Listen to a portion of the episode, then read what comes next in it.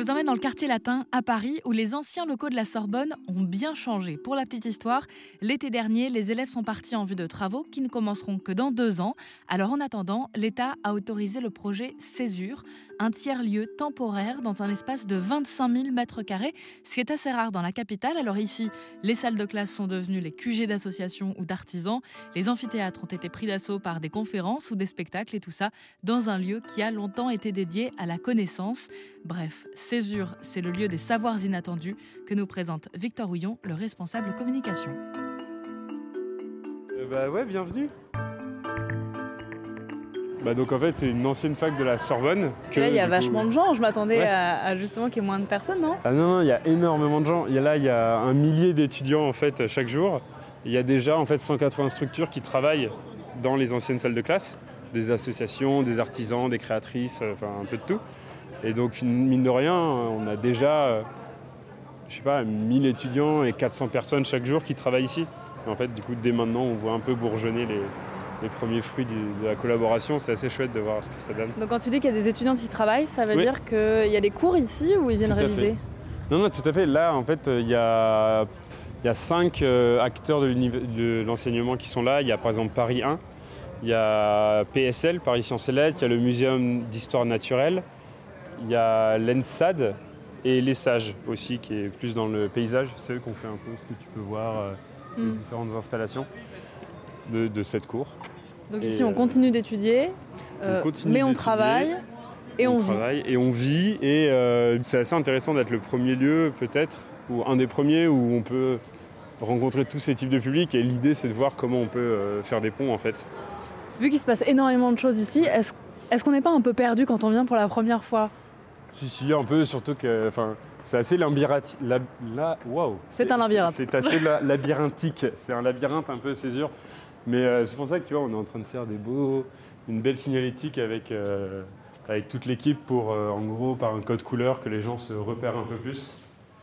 Et là, en fait, on arrive justement dans le bâtiment qui sera principalement destiné à la culture et à la programmation, que ce soit la restauration, que ce soit des marchés de créateurs, créatrices, etc. Là, on arrive dans la, dans la grande salle, en fait, et c'est assez incroyable d'avoir une salle de 1000 m2 dans Paris, en fait. On espère pouvoir y faire euh, à la fois des marchés, à la fois des expositions, à la fois euh, des showrooms, à la fois, si on peut, euh, des, événements un peu plus type roller disco, etc.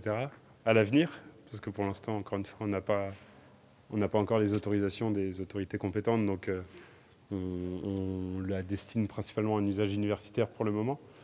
Mais euh, c'est vraiment un bel objet. En plus, la salle, moi, je la trouve très belle, euh, justement brute comme ça. Donc, elle se prête à tout, en fait. C'était quoi avant ici? Avant, c'était une bibliothèque ici, avec énormément de, livres, de, gens qui travaillaient calmement. Et euh, voilà, donc ça c'est une de nos salles phares, on en est très content, on a beaucoup d'idées pour ce qu'on va pouvoir y faire.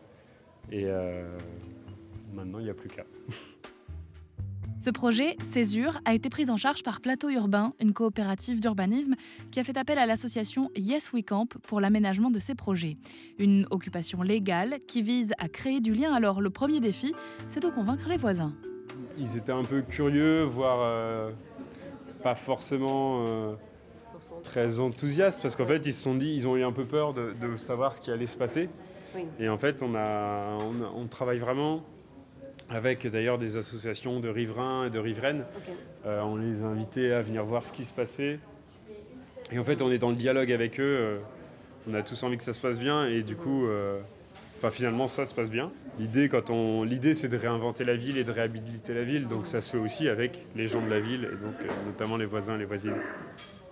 Et donc là, on est dans la, dans la cantine qui a été construite euh, bah, du coup par nos, amis de Yasukamp. En fait, c'est aussi une ancienne bibliothèque qui, du coup, euh, tout ça, en fait, ça n'existait pas.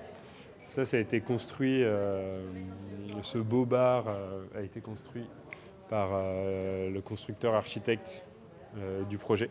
Depuis quelques jours, on a la cuisine qui est enfin en état de fonctionnement. Et je trouve ça assez chouette d'avoir transformé une ancienne salle de classe en, cuisine tout équipée. Et, donc ça permet de manger des, plats sains, équilibrés tous les midis.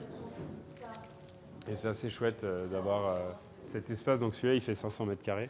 Et pour l'instant, c'est vraiment devenu là où tous les, tous, les, tous les occupants et les occupantes se rencontrent. Donc notamment les mercredis et jeudis soirs, où nous, on organise des temps de vie collective. Ça peut être euh, un occupant qui va présenter son projet, ça peut être euh, une petite euh, soirée conviviale, etc. Donc en fait, encore une fois, c'est assez, on, s'efforce de faire vivre le lieu parce que depuis, ça fait, comme je disais, comme une petite ville qui vit ici depuis, depuis l'été. Et c'est très intéressant de voir les rencontres que ça peut faire, etc. Et dans cette cantine sociale et engagée, l'ambition, c'est de rester accessible pour tous les publics. Écoutez Jeanne Yalopoulos, directrice adjointe de l'association Yes We Camp. Donc, euh, ouais, cantine engagée autour de l'alimentation durable. Donc ça, c'est hyper important euh, dans le choix de nos fournisseurs, dans le choix de nos produits, de saison, etc. On travaille avec beaucoup de fournisseurs engagés. Euh, qui en plus vont quand même assez mal en ce moment. Donc pour nous, c'est d'autant plus important. On pratique aussi des prix qui sont euh, extrêmement raisonnables par rapport à la qualité des produits, qu'on trouve difficilement ailleurs. Oui, c'est la question parce que si la majorité des gens ici sont pour l'instant des étudiants, euh, Alors ouais, exactement. Cette question aussi des bons produits et des budgets. Exactement.